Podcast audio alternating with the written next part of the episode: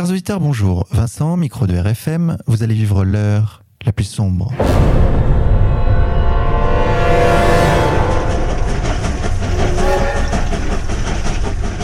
Chers auditeurs, pour ce nouveau numéro, nous avons le plaisir de recevoir Alain Soral. Alain Soral, bonjour à vous. Bonjour à tous. Chers auditeurs, vous le savez sûrement, Alain Soral revient tout juste de Corée du Nord où il a été invité par les autorités. Il a visité Pyongyang, la capitale, mais également la campagne nord-coréenne. Il revient avec des commentaires et analyses sur ce pays mystérieux dont le régime est probablement le plus diabolisé au monde. Chers auditeurs, nous allons en parler tout de suite, mais avant cela, sachez que je suis accompagné de Xavier. Xavier, bonjour à toi. Bonjour à tous. Alain Soral, beaucoup de gens ignoraient jusqu'au fait qu'on pouvait aller en Corée du Nord. Comment et pourquoi vous y êtes-vous rendu? Alors au départ, comme je subis beaucoup de persécutions politiques dans mon pays, je m'amusais à faire allusion à la Corée du Nord, genre euh, euh, ici c'est encore pire que la Corée du Nord, euh, jusqu'à un moment donné produire ce petit joke, c'est-à-dire que si on continue à me persécuter, puisque je prends des peines de prison ferme maintenant pour diffuser et même pas réaliser, mais diffuser des dessins humoristiques. Je, disais en plaisantant que si ça continuait, j'allais demander l'asile politique à la Corée du Nord. Et à force de dire ça, j'ai été contacté par euh, un Français qui est marié avec une Coréenne et qui m'a proposé de, m'organiser le, le, voyage euh, en Corée du Nord. Comme moi, je suis un peu paresseux, je l'aurais pas fait par moi-même, mais comme lui s'est occupé des visas, parce que c'est pas facile d'avoir un visa pour la Corée du Nord. Hein. La Corée du Nord se méfie beaucoup de, des étrangers et à juste titre. Euh, et ben ici, à un moment donné, il m'a il m'a dit j'ai ton visa. Et là, bah, je m'étais engagé euh, banco. Euh, moi, j'aime pas spécialement voyager et c'est loin, mais j'ai dit bon bah j'y vais. Et j'y suis allé euh, au début sur une idée de, de je dirais plaisanterie, euh, kitsch. Hein, euh, et, euh, et ben, c'est beaucoup mieux que ça. Et donc alors, qu'avez-vous vu? Ben, Si je procède chronologiquement, parce que c'est comme ça qu'il faudrait procéder, d'abord j'ai pris l'avion jusqu'à Pékin. Donc je me suis retrouvé dans l'aéroport de Pékin, euh, immense aéroport international avec toute cette modernité, euh, ce mélange des races, euh, ces looks euh, euh, dans tous les de tous les styles, etc., qui correspond à, à notre monde. Hein, c'est la, la, mondialisation, quoi, le mondialisme. Hein, C'est-à-dire des gens de toutes les couleurs, habillés n'importe comment, des tatoués, des cheveux teints, des gros, des maigres, beaucoup de bruit, beaucoup de, mal, de mauvaise éducation. Bon, c'était notre situation, quoi. Ça, ça pourrait être Roissy, ça pourrait être n'importe quoi. Et puis tout à coup, on prend un un, nouvel avion pour Pyongyang. Parce que là c'est on, on, change de dimension. Et là je me suis dit bon bah je vais voir quoi donc qu'est-ce que je fais? Je monte dans cet avion qui était c'était euh, c'était pas Air Corée c'était Air China. Donc je suis dans un avion euh, peut-être un Airbus ou un Boeing mais chinois. Et qu'est-ce que je fais? Bah, quand on s'approche de la Corée du Nord par la mer puisque c'est une on peut dire c'est une presqu'île hein, c'est une corne euh, je me dis je regarde par le hublot les paysages et je m'attendais, comme on nous montre beaucoup d'images de Pyongyang, la capitale, qui est quand même assez spectaculaire, je m'attendais, à cause de, la propagande, à voir une campagne un peu désertique. Euh, et là, le choc, le premier choc, c'est que je vois une campagne euh, magnifique, c'est-à-dire verte, euh, ondulante et surtout entièrement travaillée. C'est-à-dire que la moindre parcelle de terre est, cultivée, beaucoup de riz et des petites parcelles. On est dans, on est dans de l'agriculture euh, classique, quoi. Et je, je trouve que c'est très beau, très beau. Après, on s'approche de l'aéroport qui est un petit aéroport international moderne mais pas très grand et là l'immédiate sensation quand la, le, le, on s'approche donc euh, on voit les immeubles, les, petites maisons, les trucs. C'est un sentiment de douceur et de calme qui me rappelle premier premier souvenir qui me vient la Suisse de mon enfance. Puisque quand j'étais euh, enfant j'allais en vacances en Suisse. Et je trouve que ça le côté calme euh, très très propre très euh, échelle humaine me rappelle la Suisse donc là on est très loin de, de, de, ce qu'on de l'idée qu'on nous on nous vend de la Corée du Nord. Mais je dis bon sensation comme ça que j'analyse pas spécialement. On atterrit. On atterrit. Donc là il ya toujours le côté administratif hein. alors c'est des, des types en uniforme évidemment des, des coréens type assez petit euh, un mat. Euh, alors pas plus antipathique pas plus chiant pas plus pas plus euh, comment dirais-je dur que tout le, toutes les douanes qu'il faut passer. Parce que j'insiste là-dessus, on a beau être dans la mondialisation, soi-disant, et, le, la, soi-disant le village monde, il y a une constante partout où, où on voyage. Enfin, moi, je suis allé partout.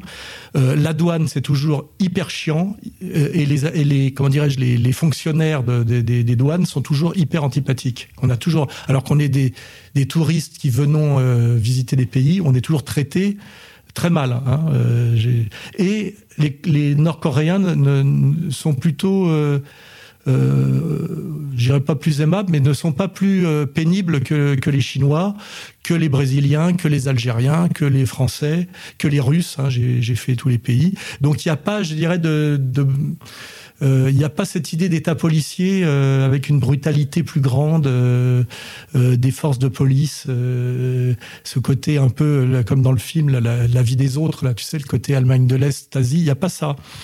C'est assez, je dirais pas cool, mais comme c'est, il y a peu de touristes qui viennent, donc il y a une, une, échelle beaucoup plus humaine, puisque par rapport à quand tu rentres en Chine, je sais pas si tu vois le nombre de, de guichets, les queues monumentales, c'est hyper déprimant. Tu sais, quand tu sais que tu vas te taper une heure de queue pour faire visionner ton visa par un mec qui fait la gueule.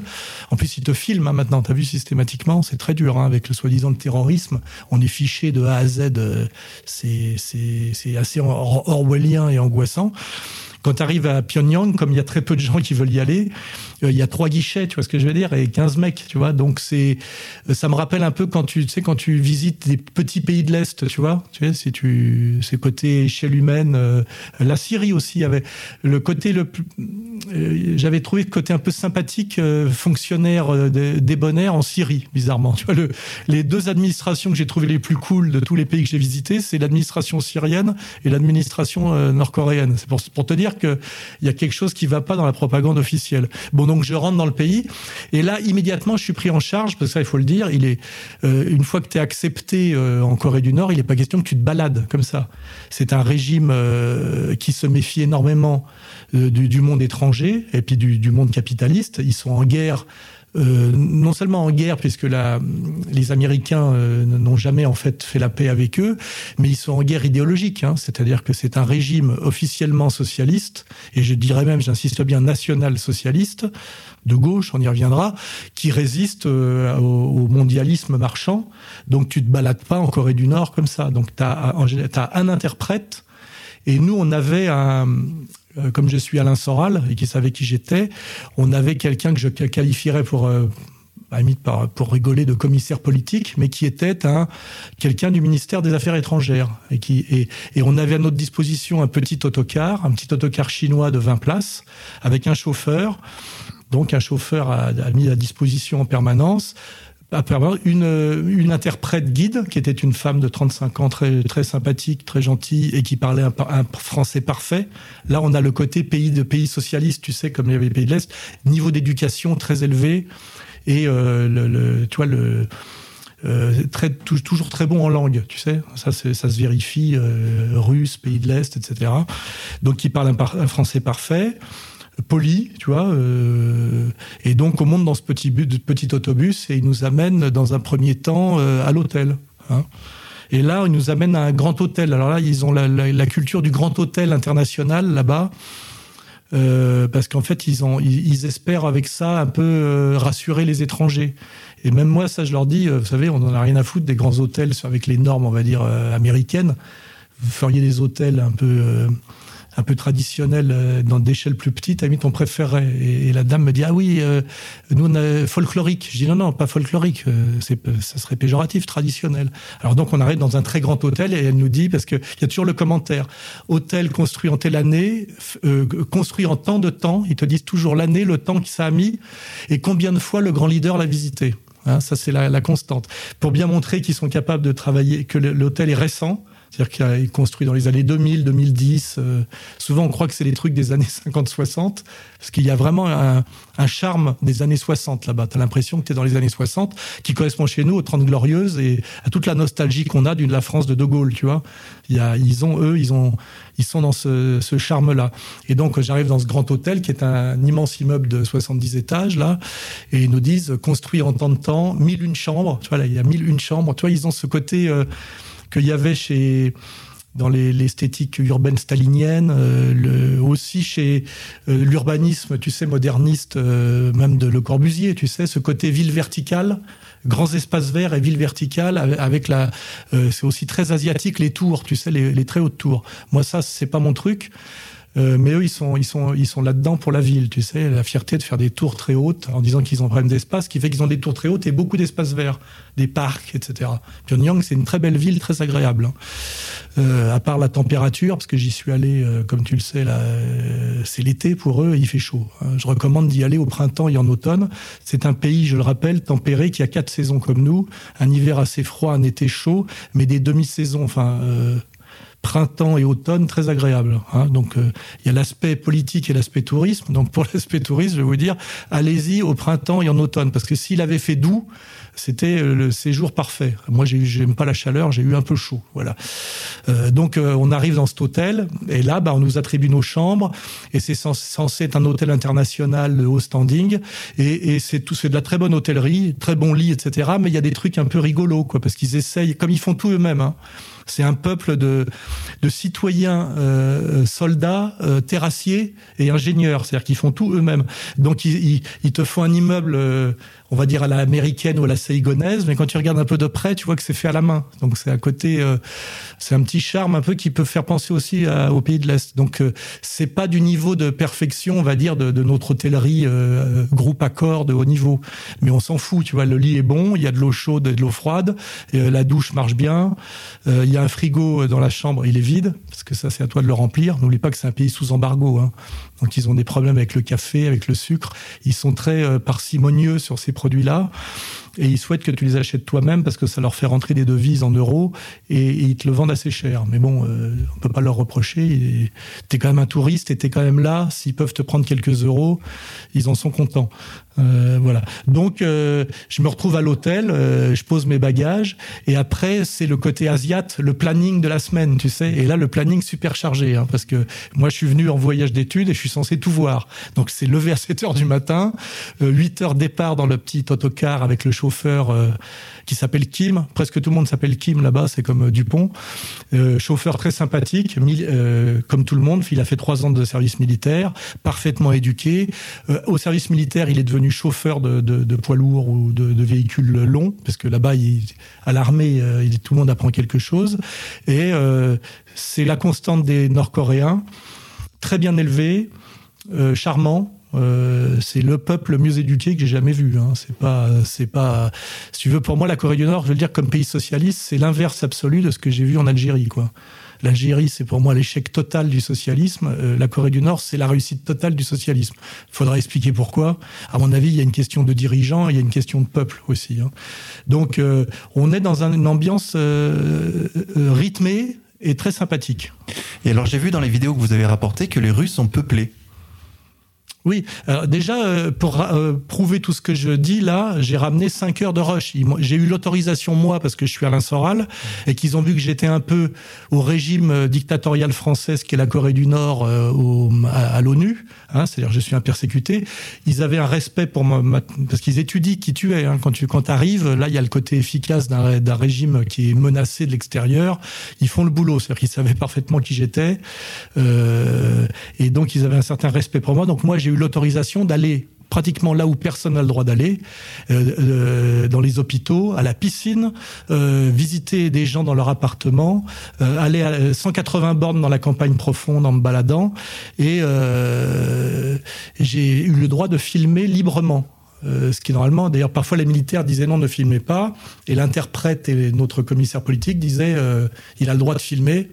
Et alors, ce qui est bien dans ce pays, c'est qu'ils ont tous un petit pins, tu sais, sur la poche, qui correspond en fait à leur position dans la société. Donc c'est automatique et très discret. Donc tu as le pins de base qu'on qu'on tous, qui sont les portraits des deux, des deux, des deux derniers, des deux grands leaders, parce que le nouveau grand leader a compris il est un peu sorti du culte de la personnalité. Il essaie de. Alors, le, peuple a une demande parce que c'est leur, culture, et lui essaye de, de, le moins possible de mettre sa photo partout. Sinon, tu as les photos partout des, des deux grands leaders. Euh, et là, c'est de l'iconographie. Il n'est pas question de plaisanter là-dessus. Hein. C'est c'est c'est leur religion, c'est ça. Hein. Leur religion, c'est l'État socialiste et national euh, coréen, et ceux qui ont permis à cet État d'émerger malgré euh, l'hostilité euh, japonaise puis américaine. Et eux sont sacrés. Hein. Il, y a, y a y a une sacralité de la des dirigeants coréens et de la nation coréenne et du peuple coréen. Et comme je réfléchissais, ça correspond chez nous à l'idéologie de la Shoah à part que cette idéologie chez eux est positive, puisque ça, ça, ça rend fier d'être patriote et ça unit les citoyens, alors que chez nous, la Shoah, c'est le contraire. Hein. Alors euh, justement, je vous posais la question par rapport à ces rues de Pyongyang qui étaient peuplées, parce qu'on a l'impression dans l'imaginaire, à, cause de la propagande sur la Corée du Nord, que c'est un, pays qui, dont les rues sont vides et où les gens sont obligés notamment de... Ils ont des coiffures imposées, soi-disant. Tout est faux. Bah, tu as vu, j'ai filmé un coiffeur avec les, les choix de coiffure, avec les prix. On l'a filmé, donc tu as un tableau avec les différentes coiffures proposées. Donc c'est ça, c'est faux. Par contre, les, les, les, les, Coréens, comme les Asiatiques, il y a une unité raciale qui est évidente, c'est-à-dire que de toute façon, ils ont tous la même nature de cheveux. Euh, il n'y a pas de roux, de cheveux frisés, etc. Donc effectivement, ils ont tendanciellement tous un peu la même coupe de cheveux, parce qu'il n'y a pas de hippies et de mecs à cheveux longs là-bas. Ils ont tous une coupe, euh, tu sais, la nuque euh, un peu rase et le cheveu raide et noir. Donc ils sont simplement coiffés normalement. Et comme ils ont tous la même nature de cheveux, tu peux avoir l'idée effectivement qu'ils ont un peu tous la même coiffure, mais comme j'ai pu le vérifier et je l'ai filmé, avec mon camarade, euh, tout, tout ce qu'on raconte sur la Corée du Nord, c'est des conneries. Un, il y a du monde plein les rues. Alors évidemment, certains touristes euh, qui ont fait le, le circuit nord-coréen, pas comme je l'ai fait moi, comme ils sont totalement séparés de la population parce que le régime se méfie de la contamination par les, par les touristes occidentaux, parce que il s'agit vraiment d'une contamination.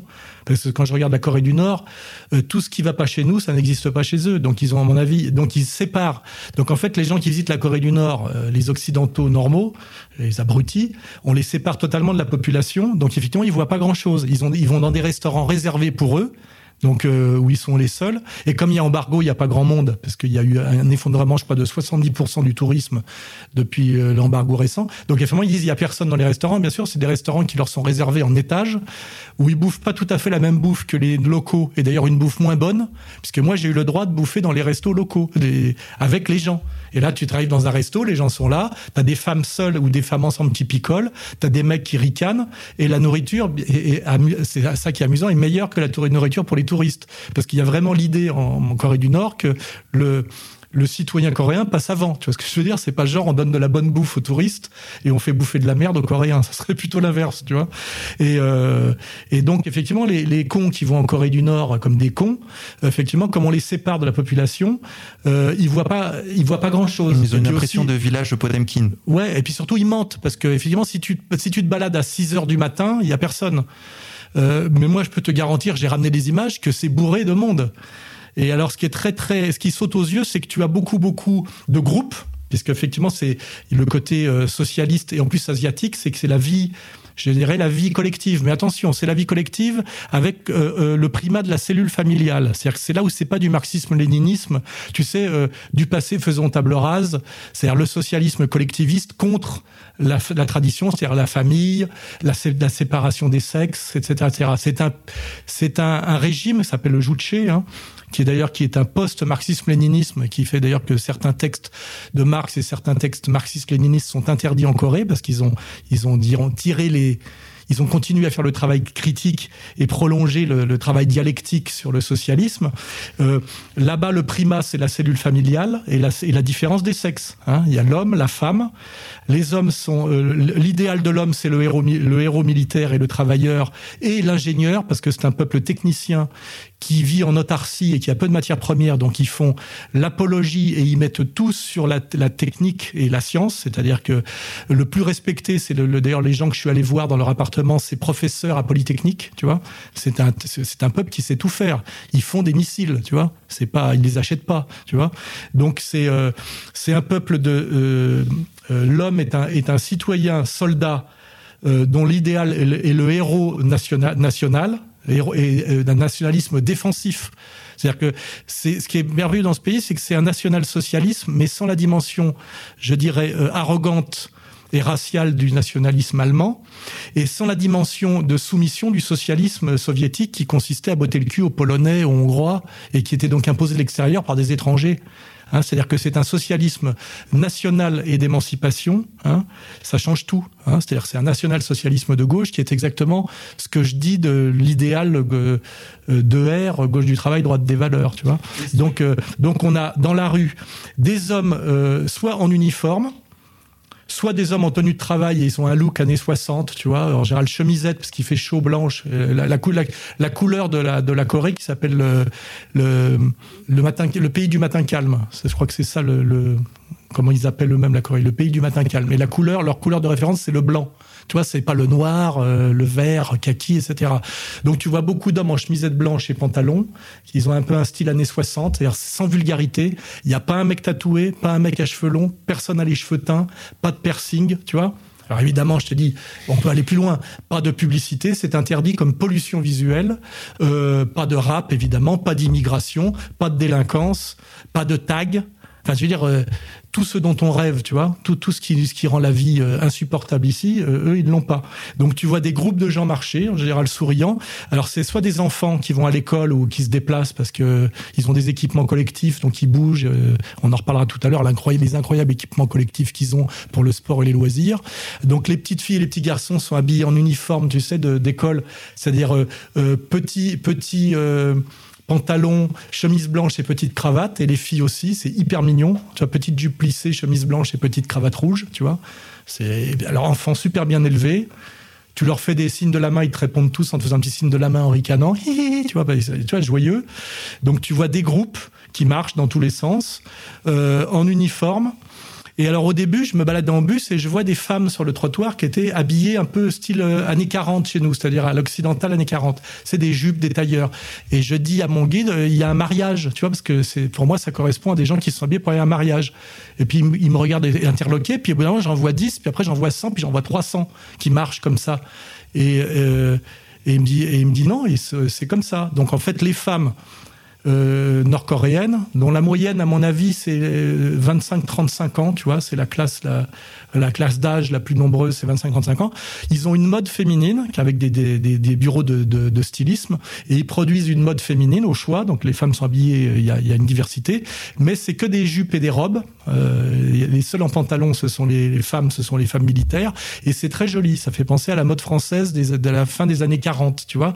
Et, je le dis, les nord-coréennes sont très belles. Elles sont bien plus belles que les chinoises, qui ont les fesses plates et pas de chute de rein, tu vois. La nord-coréenne, c'est un petit modèle petit modèle euh, avec euh, des jolies formes et souriantes. Elles sont belles. C'est pas pour rien que quand les Japonais les ont envahis, ils ont voulu faire de la Corée le bordel pour le, tu sais, le bordel, le BMC, la bordel militaire de campagne. Le, vrai drame des Nord-Coréens, c'est qu'ils ont, ils ont contraint la prostitution forcée. Euh, les Japonais ont contraint la prostitution forcée les, les Coréens. Donc il y a une détestation des Nord-Coréens pour les Japonais. Hein. Euh, ils s'en souviennent. Hein. Et ça aussi, ça joue. C'est que c'est un peuple qui a été martyrisé. C'est d'abord un peuple qui a été dans la féodalité typique asiatique, très dure, tu sais, et qui s'est euh, sorti de ça avec l'accession à la modernité.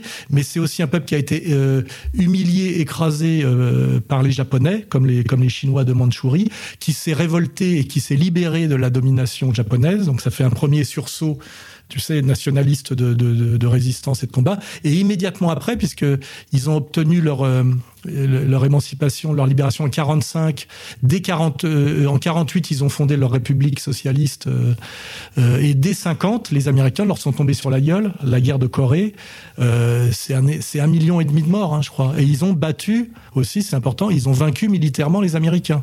C'est-à-dire que c'est un peuple très fier. C'est-à-dire qu'ils se sont libérés d'une tradition féodale.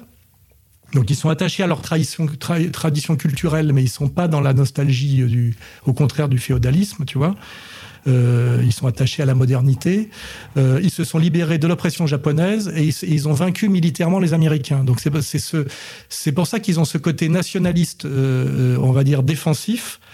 Euh, et sûr d'eux-mêmes, je dirais, euh, sûr d'eux-mêmes, mais pas dominateurs. C'est ça qui est bien. Il y a côté à la fois, euh, ils sont patriotes, éduqués, euh, respectueux, euh, euh, fier mais et humble. Tu vois, il y a pas, c'est vraiment, je dirais, les gens les mieux élevés que j'ai vus de ma vie comme peuple. Tu vois ce que je veux dire C'est hyper reposant. Tu vois. C'est et je te dis, je faisais l'effort. Toi, moi, j'étais en, j'avais une voiture de fonction parce que quand tu es dans un petit autocar comme moi, avec, il voit très bien que c'est des officiels et il voit un type chauve aux yeux bleus qui, qui, fait une tête de plus qu'eux puisque le, le, le standard, la taille moyenne du, du coréen, c'est plutôt 1m70 pour eux, j'ai une tête d'américain, tu vois, donc ils pourraient être hostiles, tu vois. Alors je m'amusais à les saluer comme ça de la main, tu sais, je suis dans une voiture et je salue, tu sais, comme fait le président. Tous les mecs me rendent mon salut en souriant, les, les militaires qui travaillent sur les chantiers, puisque les c'est une armée de, comme c'est un peuple euh, de soldats, tu vois. Mais les soldats bossent. C'est-à-dire que souvent, tu as des petits chantiers, ils arrêtent pas de réparer, tu sais. Donc, tu as des tas de petits chantiers faits à la main parce qu'ils ont peu de, comme ils ont un gros problème d'embargo et d'énergie, ils ont un gros problème de pétrole et, ils ont des tas de petits chantiers euh, à la main faits par des militaires qui ont tombé la veste, tu sais, en, t-shirt ou torse nu. Fait penser un peu à des images du, du relèvement de l'Allemagne après la politique de, après la, République de Weimar, tu vois.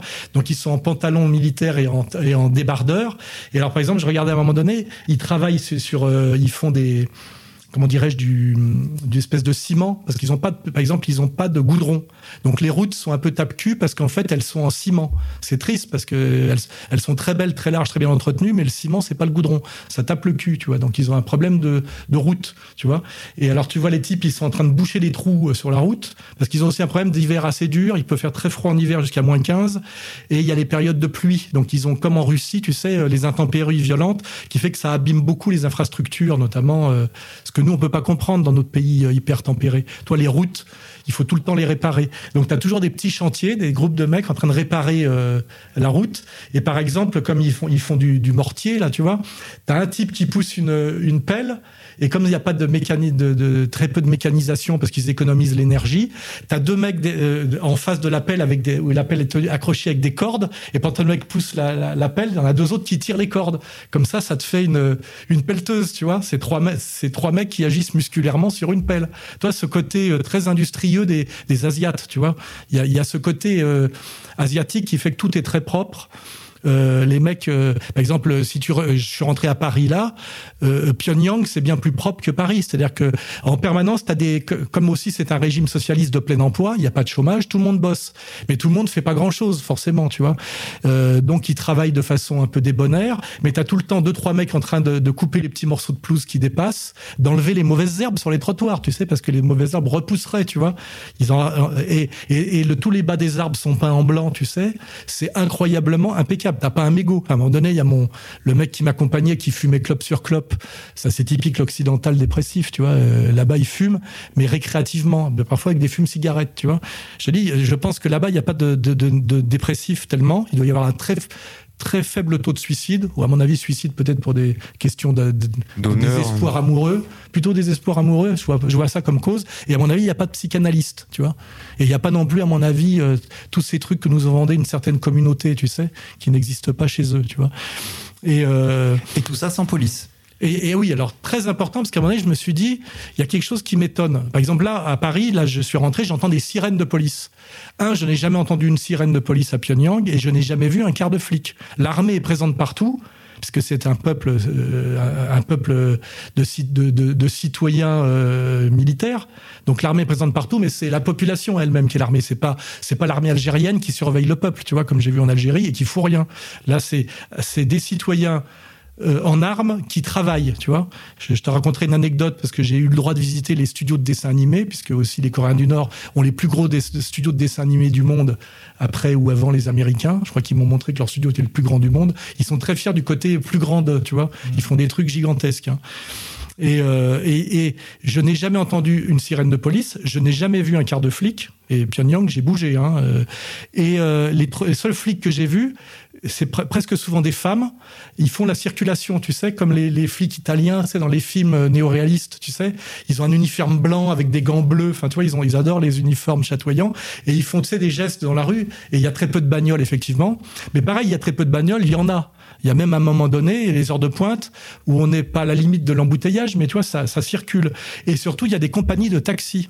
Alors j'ai vu les taxis, j'étais étonné, il y a sept compagnies de taxis à Pyongyang. Donc on n'est pas dans le, de, la collectivisation et le socialisme intégral. Il n'y a pas d'appartement communautaire euh, où on oblige les gens, sais, des, les familles à se mélanger, à se croiser aux chiottes, comme on nous montrait l'URSS ou les pays de l'Est. Hein. C'est pas l'Albanie. Hein. C'est, euh. Euh, j'ai visité euh, un appartement d'un, couple dont le mari était professeur d'université. Donc c'est de l'élite hein, quand même. Hein. Mais euh, voilà, c'est des appartements familiaux. Il euh, n'y euh, a pas, il a pas le côté euh, socialisme pays de l'Est ou socialisme soviétique. Ils ont vraiment le juche, là, leur idéologie. Au début, on rigole, on dit juche, tu sais, ils auraient produit une idéologie alors ça nous fait marrer, c'est exotique. En fait, j'ai regardé, c'est très, c'est très intéressant parce que ça correspond beaucoup à, gauche du travail, droite des valeurs. C'est une synthèse du marxisme-léninisme et de la tradition et des spécificités, on va dire asiatiques et, nord-coréennes, et surtout qui a étudié les échecs de l'URSS, la mutation chinoise, tu vois. Et, donc c'est très très euh, pratique c'est très, c'est très pragmatique et ça fonctionne. C'est le mot qu'on pourrait dire, c'est que c'est un pays qui fonctionne intégralement. Il y a, je n'ai pas vu de dysfonctionnement, tu vois. Euh, c'est un pays qui, qui, vit sous embargo, donc qui a des problèmes d'énergie, hein, donc ils sont dans la une forme de, je dirais pas de précarité, non, mais de, de, de frugalité, tu vois, un peu de, ils ont, ils sont obligés de gérer l'énergie. Par exemple, l'idée, par exemple, qu'ils pourraient pas s'éclairer est une escroquerie. Si tu regardes le soir, tous les immeubles sont allumés, mais ils ont des ampoules basse tension. Et dans les immeubles, tu as un tableau de, parce que c'est un peu l'idée de la vertu socialiste, avec des graphiques. Alors j'ai demandé qu'est-ce que c'était que ces graphiques. C'est pour euh, euh, le palmarès de ceux qui respectent le mieux les économies d'énergie. Et là, c'est pareil, c'est un pays écologiste. Hein, les écologistes, là, eux, ils roulent à, vélo, ils trient, ils trient les, ordures. Et alors, les écologistes français pourraient prendre des leçons en Corée du Nord. Tu vois, là-bas, c'est un peuple écologiste, mais c'est des nationaux socialistes écologistes. Tu me diras, pour ceux qui ont un peu de culture, l'écologie est une invention de l'Allemagne hitlérienne et, des, et de la révolution, et des, on va dire, de l'idéologie révolutionnaire conservatrice. Ça aussi, les cons de français de gauche le savent pas. Mais euh, euh, ils ont, donc, ils s'éclairent tous. Simplement, comme ils ont des problèmes d'énergie, ils ont l'autodiscipline discipline de d'éteindre les lumières quand ils sortent d'une pièce et ils ont des ampoules basse tension, ce qui fait que c'est un peu éclairé de manière un peu moins lumineuse que chez nous. Mais c'est pas, ils sont pas dans le noir, tu vois. Ça aussi, c'est un mensonge total. Euh, il n'y a pas de pénurie, tu vois, à Pyongyang. Ils mangent bien.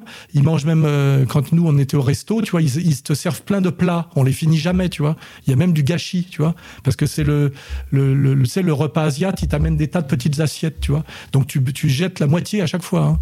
C'est c'est pas du tout un pays de, pénurie.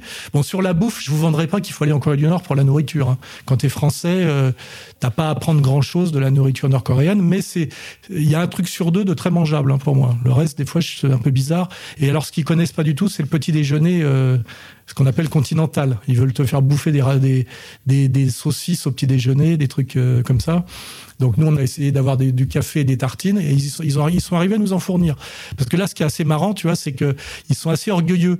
Donc moi, je critiquais, tu vois, forcément, je, notamment l'hôtel. Je leur dis, si vous voulez, euh, au lieu de faire des hôtels en essayant de vous aligner sur les standards de Singapour ou de, du groupe Hilton, faites plutôt de, de, la petite hôtellerie traditionnelle. Nous, ce qui nous, ce qui nous fascine chez vous, c'est plutôt au niveau esthétique, c'est le traditionnel, parce que l'esthétique de la modernité asiatique, c'est sans doute la plus grosse laideur, et ils sont touchés par ça. Tu sais, le, le truc, euh, ça me rappelle, tu sais, l'art sacré. Euh, l'art sacré des années 70, tu sais, euh, quand tu regardes les, boutiques euh, à Saint-Sulpice, là, ils ont euh, leur, leur, conception de l'esthétique moderne euh, est pas très belle. C'est pour ça que quand ils sont dans le nationalisme dur, un peu, euh, on va dire néo-stalinien, c'est beaucoup plus beau. Moi, ce que j'aime, leur musée de la guerre est d'une beauté à couper le souple. Le truc le plus beau que j'ai vu de ma vie, c'est leur musée de la guerre. C'est immense et c'est génial, tu vois.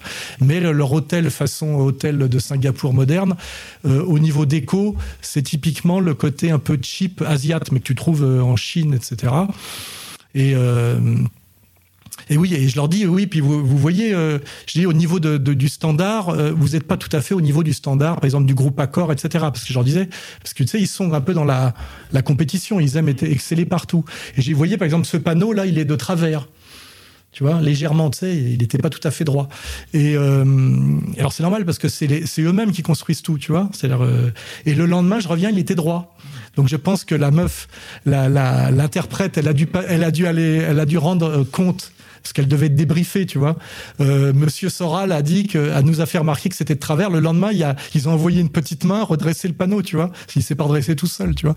Et ça, j'adore, tu vois. Ils ont un côté euh, euh, fierté, perfectionniste quand tu leur fais une remarque, alors ils peuvent. Moi, je suis assez rentre dedans. Je, j'ai compris qu'il fallait pas présenter, plaisanter sur les sur Kim 1, Kim 2 et Kim 3. Hein. Là, là, ils ont pas d'humour. Hein. Et mais par contre, sur le reste, je, les vanne. Je leur dis ah ça c'est chinois par exemple. Tu veux les emmerder? Ça c'est chinois. non non, c'est nord-coréen. Enfin, ils disent pas nord-coréen, ils disent coréen. Parce qu'eux, ils sont pas nord-coréens, ils sont coréens. Ils sont pour la réunification. Et, en fait, on ne devrait pas dire la Corée du Nord, on devrait dire le, la République euh, populaire, de Corée. Euh, voilà, de, de, Corée plutôt. Mais nord-coréen, ça fait peur, j'aime bien. Mais c'est pour nous, ça, c'est notre côté euh, snob. J'ai été en Corée du Nord, il y a le côté Nord. Euh, mais en fait, ils aiment pas qu'on les appelle les Nord-Coréens. Ils sont coréens, ils sont pour la réunification et ils se sentent vraiment très proches des Sud-Coréens. Pour eux, les Sud-Coréens subissent une occupation américaine. Et euh, le rêve des Sud-Coréens et des Nord-Coréens, c'est de se réunir. Hein. C'est leur, vrai projet, empêché par les Américains. Ils veulent, ils veulent se réunir avec les deux régimes. Hein. C'est-à-dire les Nord-Coréens resteraient sur euh, un, régime socialiste, les Sud-Coréens un peu différents, mais ils, ils, feraient une fédération, fédération de Corée. Leur projet, c'est ça, c'est réunification fédérale. Voilà. Donc il n'y a pas d'hostilité à la Corée du Sud. Hein. ils sont d'ailleurs étrangement les, touristes que j'ai vus là-bas étaient souvent des Américains et des Anglais. Donc ils ont des touristes américains et ils n'ont pas de haine pour les. C'est leur côté bien élevé. Ils n'ont pas de haine pour les gens. Ils ont sans doute une très grande colère contre le, le régime, euh, enfin ceux qui leur, euh, qui leur imposent l'embargo notamment quand je leur parle au niveau des médicaments, tu vois, ils disent, euh, euh, on sait qu'ils ont des problèmes d'approvisionnement en, médicaments, même s'ils sont dans une logique d'autonomie, hein, donc ils fabriquent tout eux-mêmes, mais ils ont des problèmes de matières premières parfois pour fabriquer. Je leur disais, euh, pourquoi vous faites pas vous-même la pénicilline? Ils disent, on sait tout faire, mais on a des problèmes, c'est que des fois il y a des matières premières qu'on n'a pas, parce qu'ils me disent, on est un pays c'est un peu comme quand on parlait chez nous de on n'a pas de pétrole mais on a des idées. Ils ont peu de matières premières. Ils ont du charbon, mais ils n'ont, ils n'ont, ils n'ont. C'est le contraire de l'Algérie, si tu veux. L'Algérie, ils foutent rien, mais ils ont la manne gazière et pétrolière. Pétrolière, eux, ils n'ont rien, mais c'est un peuple industrieux, euh, travailleur euh, et fier, et ils, transforment tout. Mais l'embargo, euh, en fait, ce qui fait que ce pays n'est pas tout à fait le paradis, c'est l'embargo. Hein, donc, donc ils, ils ont, ils ont ce cette colère contre l'embargo américain, mais ils sont pas anti-américains euh, au sens, euh, tu vois, les, les, Américains qui se baladent, ça se voit, ils parlent euh, avec l'accent, ils ont ce physique. Il y a aucune, tu vois pas un mec qui les regarderait mal ou qui cracherait par terre. D'ailleurs, j'ai jamais vu un mec cracher là-bas. Si une fois, j'ai vu une femme cracher. Je me suis dit tiens, bizarre, elle doit avoir un problème parce que c'est pas le genre. Il n'y a pas de chewing gum par terre et ça crache pas, tu vois. Ils n'ont pas de ils n'ont pas de violence et de méchanceté parce qu'ils sont très très bien élevés. Tu vois, il y a vraiment un truc bon, que nous on pourrait appeler de l'endoctrinement, mais en fait ils sont pris dès la naissance, ils sont éduqués dans la fierté euh, nationale, euh, dans le, le, le c'est l'idée de que l'homme peut tout faire par lui-même si avec sa volonté. Donc euh, ils sont ils sont élevés réellement, tu vois, au sens élevé. Hein. Ils sont pas dans le. Euh, il y a la pudeur asiatique. Oui, oui, ils sont pudiques, mais il y a la différence des sexes, c'est-à-dire que moi j'arrête pas de vanner sur le cul, j'arrête pas de dire que les filles sont belles, etc. Ça les fait rigoler il n'y a pas le côté, euh, il y a pas le côté musulman par exemple. Tu vois, il n'y a pas de religion là-bas. Hein. La seule, le, la seule, le seul reste de religion qu'il y a, c'est le, bouddhisme, et, et, ils entretiennent les temples et les, euh, les, les moines. Tu vois ce que je veux dire J'ai visité le plus grand temple bouddhiste, j'ai parlé avec le moine qui gardait le temple. Euh, ils ont le respect de la tradition et ils te disent qu'on peut articuler le bouddhisme sur le juche. Tu vois ce que je veux dire Que c'est pas euh, antinomique, ce qui est d'ailleurs euh, assez logique, tu vois. Donc euh, il n'y a pas d'interdit. C'est-à-dire que moi j'aurais dit est-ce que je peux tomber amoureuse d'une Nord-coréenne? Ils m'ont dit oui, c'est possible.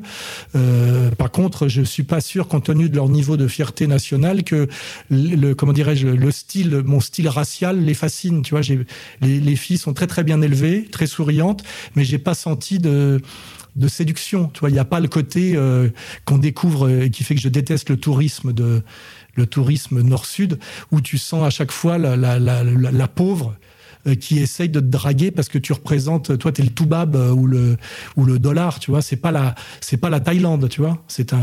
Moi, j'ai jamais voulu y foutre les pieds en Thaïlande parce que tout ce tourisme sexuel me dégoûte. J'ai pas voulu retourner à Cuba après la période spéciale à cause de la prostitution.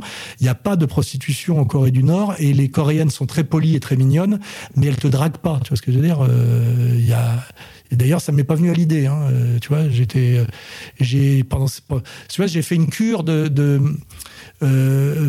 comment dire j'ai fait une cure de vertu pendant une semaine, tu vois. Voilà, et j'ai renoué avec euh, ma jeunesse de. Moi, j'étais enfant dans les années 60 euh, à Meudon-la-Forêt, cité euh, dortoir dessinée par Pouillon, qui est parti après rejoindre la, jeune République socialiste algérienne, tu vois.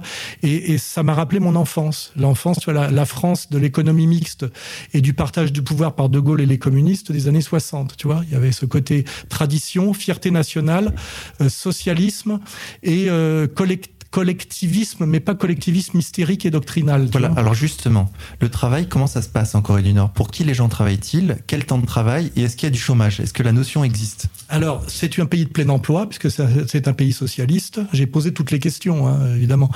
Euh, c'est un pays socialiste, donc de plein emploi. Donc il y a des tas de petits boulots. Euh, effectivement, c'est vrai que tout le monde travaille, ça faire des petits trucs parfois, tu vois. J'avais vu ça euh, à l'époque en Chine aussi. Euh, c'était le c'est l'avantage des pays socialistes, tu vois, c'est que euh, les, les, gens font pas forcément un travail très je dirais, euh, staccanoviste, parce que justement, il n'y a pas ce côté euh, capitaliste où on essaie de faire le maximum de boulot au minimum de gens, qui fait que nous, on est une société d'hyper-travail et de chômage. Tout le monde travaille, mais le, travail est assez cool de, ce point de vue-là. Donc, l'État est propriétaire de tout, bien évidemment. Hein. Euh, alors il y a gratuité totale euh, de l'éducation, de la médecine et des logements. Hein. Il n'y a pas de loyer à payer.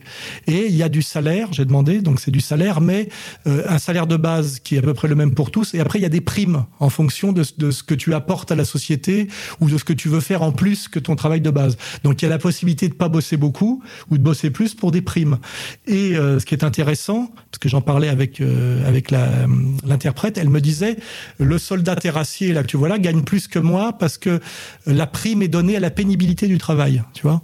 On estime que quand tu as un travail euh, d'intellectuel, il est valorisant, t'as pas besoin d'être payé plus parce que tu as déjà des avantages parce que ce que ce qu'est ton travail. Donc j'ai pas vérifié hein, totalement tout ça, mais je vois pas pourquoi elle me mentirait. Mais là, on est vraiment du, socialisme de haute qualité, puisqu'elle me disait le, maçon là, puisque c'est c'est un peuple de bâtisseurs, hein, ils montent des immeubles à la main ils montent des immeubles de 50 étages à la main. Tu vois, que c'est assez incroyable, tu vois, euh, avec très peu de machines, tu vois. Euh, elle me dit, lui, il, touche, il est payé plus que moi parce que son travail est plus pénible. Mais d'un autre côté, elle me disait, ça, vous pouvez pas comprendre, je peux même pas vous dire combien je gagne, etc. Parce que chez nous, tout est gratuit et tout est basé sur des ce à quoi tu as droit et quand tu y as droit. Tu vois, il doit y avoir une, espèce de planification. Euh, alors j'ai posé la question, j'ai dit les logements. Il dit, ben, les logements nous sont attribués en fonction de notre boulot, du lieu de travail, etc.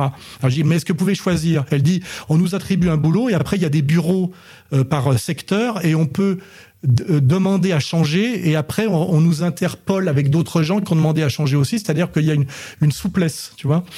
Et, ce qui est intéressant là, c'est c'est qu'en réalité, il y a eu trois périodes dans ce pays qui correspondent aux trois chefs d'État qui se sont succédés, hein, qui sont de la même famille. C'est de ce point de vue-là, on pourrait dire que c'est une sorte de monarchie euh, socialiste, tu vois. Ça devrait intéresser les Maurassiens et les gens du cercle Proudhon parce qu'on est vraiment là dans la gauche du travail, la droite des valeurs et on peut vraiment dire on est à la fois, tu sais, dans dans Proudhon et dans et dans Maurras. Tu vois ce que je veux dire? Il y a, y a, ce côté-là, cette euh, ce côté euh, dynastique du dynastie du pouvoir et ce côté despote éclairé dont je parlais. Tu vois, c'est-à-dire que pour eux, les Américains risquent pas de faire tomber le pays par les dissidents. Il n'y a pas de dissidents là-bas. Hein. Ça existe. C'est c'est pas du tout la Pologne de Jarulewski il n'y a pas de dissidents. Pour eux, pour le peuple nord-coréen, le, leurs dirigeants sont légitimes puisque le fondateur de la dynastie, c'est le héros qui a permis à la Corée d'exister. C'est-à-dire, c'est un super de Gaulle et qui après, comme dans une tradition, je dirais asiatique traditionnelle, a transmis sa légitimité à son fils puis à, son petit-fils, tu vois. Donc il y a totale légitimité du, du, du, du pouvoir. C'est pas une dictature de ce point de vue-là, même si c'est un, régime, on va dire à la fois socialiste et autocratique. C'est vraiment que tu vois, euh, paradoxal et complexe. Et surtout, il y a euh, une harmonie entre euh, un peuple qui aime son, son leader et le leader qui fait tout pour son peuple. Tu vois, ça c'est une évidence aussi que le mec c'est pas c'est pas la famille Bongo. Il, y a pas ils se mettent, ils ont la tenue, tu sais, de rigoureuse là, de, de, grise, tu sais. Alors évidemment, ils doivent avoir sans doute une vie différente du commun des mortels, mais euh, euh, ils passent leur temps à, à vérifier, si tu veux, l'efficacité de la planification en se déplaçant sur les lieux de travail, en regardant l'avancement des travaux. Et chaque fois qu'on te présente un lieu, on te dit construit entre telle et telle date en temps de temps et visité combien de fois par le grand leader. Tu vois, ça veut dire le mec vient voir que c'est au niveau, tu vois, de ce qui a été prévu. Et il y a un respect total des dirigeants parce que ça fonctionne. C'est-à-dire que, je te dis, c'est l'idée du du, de la verticalité du pouvoir euh, et des élites légitimes. Tu vois ce que je veux dire? C'est le, le, le, type est effectivement un, un, type respecté par son peuple parce qu'il a tout fait pour son peuple. Tu vois, il n'y a pas d'ambiguïté de ce point de vue-là. Tu peux essayer de glisser toute l'ironie, la, perversité que tu veux là-dedans, euh, ça passe pas. Tu vois, à aucun moment tu peux leur dire, euh, mais ça vous gêne pas que, etc. Ils voient même pas de quoi tu parles. Tu vois, c'est, euh, c'est, comme ça. Donc, je sais plus était, quelle était la question. Sur l'économie. Sur l'économie donc, euh, j'ai demandé, alors, euh, donc c'est économie planifiée socialiste, mais avec cette idée que tout ce qui est stratégique est gros et national, mais dans le petit, c'est aussi laissé à la. Il y a une forme de, de petite entreprise, même si la, la, propriété des moyens de production, ça reste l'État, mais les restaurants sont gérés par le restaurateur. Il y a des petits commerces, il y a des échoppes. Et là, ils ont compris justement l'échec cubain, par exemple, de l'économie intégralement sociale et planifiée où rien fonctionne. Il y a de, la petite économie, on va dire semi-libre, tu vois. Ce qui fait que ça fonctionne. Ce qui est génial dans, dans leur idéologie du juche, c'est que c'est très pratique et pragmatique, sans doute à l'asiatique. C'est-à-dire que quand ça marche pas, ils changent. Et ils ont tenu compte, à mon avis, parce que même si le leader, on a l'impression chez nous que c'est une espèce d'autocrate, en réalité, c'est un pouvoir collégial, tu sais, typique de de, de, technicien, euh, de pouvoir d'ingénieur avec une tête symbolique, mais en fait, euh, c'est un pouvoir collégial. Ils réfléchissent. Donc, ils ont réfléchi à l'effondrement de l'URSS, qu'on raté le virage de la société de loisirs et de consommation à la fin, on va dire à la fin des années 60, début 70, et qu'on rajouté de la propagande pour le masquer. Et ça a été le début de l'effondrement de l'URSS. Je rappelle que c'est dû essentiellement à la perversité des armes des Américains et à la course à l'armement, puisque les Russes, pour pouvoir tenir tête aux Américains sur l'armement, mettaient 30% de leur, de leur, euh, de leur budget dans, dans l'armement, ce qui fait qu'ils ont raté le virage de la société de consommation, de la société de loisirs. Et après, euh, il y a eu le rêve américain forcément avec euh, la radio liberté pour les pour les, le peuple, et on a compensé ça par de la propagande dure, euh, complètement débile. les, les Nord-Coréens ont dû analyser ça et, et, et ils ont évité cet effondrement et cette erreur. Et puis aussi, ils ont vu la mutation chinoise, ce qui fait qu'aujourd'hui, ils sont, ils sont dans un, on va dire, une économie socialiste de loisirs. Tu vois ce que je veux dire? C'est-à-dire que il y a des équipements collectifs de sport et de loisirs à faire pâlir d'envie n'importe quel pays du monde. Très, très impressionnant. Ouais. Et puis c'est d'une beauté. Et puis surtout, c'est construit. Ils te disent construit en 2011, en 2012, en 2013. En réalité, il y, a, y, a, la période du fondateur, si tu veux, de la, de la République euh, de Corée, où là, c'est une lutte d'émancipation militaire contre les Japonais puis contre les, les Américains. Donc on est dans l'héroïsme guerrier et la construction socialiste un peu qui peut correspondre à, au Mao de, après la Grande Marche, tu vois. Et puis après, ils arrivent à, à être un, pays qui avait euh, une puissance économique euh, supérieure à la Corée du Sud, hein, si tu regardes les statistiques. Et après, ils se prennent dans la gueule. Ça correspond à ce que ce qu'on vend nous. Euh, euh, leur période spéciale, c'est l'effondrement euh, du, du bloc soviétique en 90, où là, ils se retrouvent tout seuls. Et là, ils ont une crise terrible, euh, famine euh, et crise économique, parce qu'il faut qu'ils se repositionnent intégralement. Rappelle-toi Cuba. Et, c'est-à-dire, et là, c'est la période la plus dure pour eux, où, où et c'est ce qu'on nous montre encore aujourd'hui chez eux. Et on dit c'est l'effondrement donc d'un régime qui ne marche pas, parce qu'évidemment, pas de libre entreprise, etc. Et, et, et, cette période très dure qui correspond au deuxième leader, qui en plus était un peu malade, tu sais, on voit ses cheveux le manquant. Et donc, on, on associe ce côté souffreteux, souffreteux du deuxième leader, alors que le premier est très opulent et très balèze. D'ailleurs, le troisième ressemble au grand-père, si tu, si tu comprends bien leur espèce d'image du chef un peu plus gros et un peu plus massif que le peuple qui est effectivement sec, il hein, n'y a pas d'obèse, parce qu'il y a aussi, à mon avis, l'idée du Bouddha, tu sais, le, le, le, le, mec qui sourit avec un peu de ventre, tu vois. Chez eux, ça, ça représente la bonhomie, l'opulence, l'autorité, tu vois, l'autorité légitime. Et le troisième, donc euh, le deuxième, s'est pris dans la gueule toute la crise la plus dure. Donc ils ont poussé le peuple, grâce à la solidarité, au nationalisme, à se, à se, euh, on va dire, serrer un peu la ceinture et retrousser leurs manches.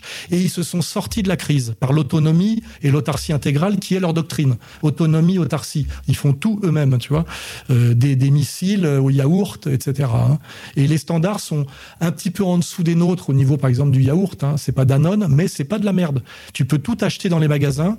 Il y a des centres commerciaux. Hein et, et toutes les et c'est euh, entièrement euh, tous les rayons sont pleins. Ils font de l'alcool, des cigarettes. Euh, j'ai tout filmé, hein, parce que j'ai eu le droit de filmer. J'ai tout filmé. Hein. Euh, et donc les prix sont, sont déterminés par l'État fixe. Les prix sont déterminés par l'État effectivement pour qu'il y ait pas pour que les gens puissent consommer, bien sûr. Et il y a il y a du petit commerce et de l'échoppe où là, à mon avis, le, les prix sont beaucoup plus libres. Mais et, et surtout, ce que je disais, c'est que le troisième leader, lui, à partir des années 2010. Euh, Son message a été on s'est serré la ceinture, on s'en est sorti. Maintenant, vous avez droit, vous, peuple nord-coréen, à la société de loisirs et de, jouir un peu. Et là, il y a euh, explosion, et c'est là où on ment, la propagande occidentale est totalement mensonge, d'équipements collectifs. Donc, de sport, ils ont le palais du handball, le palais du taekwondo, euh, l'équitation des, centres d'équitation et c'est flambant neuf et gigantesque et c'est pour le peuple, hein, c'est pas pour les touristes. Hein, parce que nous on a eu le droit d'accéder. Vous avez vu, j'ai pu tirer à la Kalachnikov au centre de au centre de tir qui, est le truc à la fois de loisirs et de l'armée, puisqu'en fait, tu sais, il, il, couple très bien le loisir sportif et la préparation militaire pour faire un peuple. Là, je veux dire. Euh, euh, ça, ça, fascinerait certains Allemands qu'on puisse survivre en Amérique latine, tu vois. Il favorise euh, il favorise un peuple sain, sportif et, et, et euh, qui, qui, est prêt pour l'armée en même temps. Mmh. Tu vois. L'union civico-militaire dont parlait Chavez. Oui, si Chavez avait les Nord-Coréens comme peuple et pas, à mon avis, ces couillons de Vénézuéliens, vénézuéliens, il s'en serait sorti. Je veux dire, ça serait, il aurait, il aurait retourné l'Amérique, il aurait retourné l'Amérique latine. Tu vois ce que je veux dire Il y a vraiment la notion de de d'élite légitime et de peuple. C'est-à-dire, c'est pas pour rien, puisque les élites sont issues du peuple. Le peuple nord-coréen est un peuple, à mon avis, qui a de très grandes qualités, peuple industrieux, euh, discipliné, euh, où le nous a une valeur fondamentale. Ça aussi, pourquoi le socialisme peut marcher là-bas? Parce que le nous est supérieur au je. Nous, depuis Descartes et le cogito ergo sum, euh, dès, dès, qu'on est là, c'est moi je, euh, je le ferai pas puisqu'on me dit de le faire, et je suis plus malin que. Euh, on, on, on euh, J'en discutais avec mon commissaire politique, il me disait qu'eux, ils avaient des logiques de purge à certains moments, ils ont été obligés de purger, parce qu'ils ont eu des collabos avec les Japonais, des collabos avec les Américains, ils le reconnaissent, hein. ils ont purgé. Ah oui, j'ai pas fini euh, sur le social. Ils ont une semaine de 44 heures de travail, c'est-à-dire 8 heures par jour, et ils travaillent 5, euh, 5, jours et le samedi matin. Mais ils ont beaucoup de jours fériés, comme nous les jours saints c'est de l'ancien calendrier chrétien, qu'on nous enlèvera d'ailleurs de plus en plus grâce à la laïcité et à Mélenchon. Eux, ils ont des tas de jours fériés qui sont les jours héroïques, tu sais, parce qu'ils n'arrêtent pas de célébrer de l'héroïsme national, tu vois. Donc ils ont ils ont une semaine de euh, 44 heures, c'est-à-dire le samedi matin en plus de nous, beaucoup de jours fériés et 15 jours de congés payés par an. Euh, ils prennent, les hommes prennent leur retraite à 60 ans et les femmes à 55 ans. Tu vois, donc déjà, d'un point de vue... Euh, les femmes, quand elles accouchent, ont droit à 8 mois de congé maternité. Tu vois, ça, ça, c'est faire de la, de, la sociologie, c'est pas faire de la propagande, tu vois. Et les femmes peuvent être soit euh, euh, au travail, soit être mère euh, au foyer. Et ils ont une politique de natalité parce qu'ils voudraient être un peu plus nombreux. Ils sont de 25 millions hein, euh, face à 1 milliard 300 millions de Chinois. Ils sont 25 millions. C'est un petit peuple. Et donc ils favorisent la natalité. Et donc ils favorisent beaucoup la différence des sexes, la, la, la, la mère. Et c'est pour ça aussi qu'ils ont une mode féminine très attrayante à mon avis. Ils favorisent le couple et la et la procréation, tu vois, c'est pas du tout le côté anti-sexe des pays de l'Est qu'on voyait, tu sais, avec la femme qui conduit un tracteur avec à moitié de la barbe, une dent en or sur le devant et jamais maquillée. Les femmes sont maquillées, pas comme des putains, elles sont très mignonnes, tu vois. Et, et comment les, les Nord-Coréens se rencontrent-ils, hommes et femmes eh ben, ils ont des, à mon avis, euh, moi, j'ai pas pu en une semaine euh, creuser ça, mais ils ont des, ils ont une pratique, tu veux, de associative généralisée. Tu sais, club de sport, club de citoyens.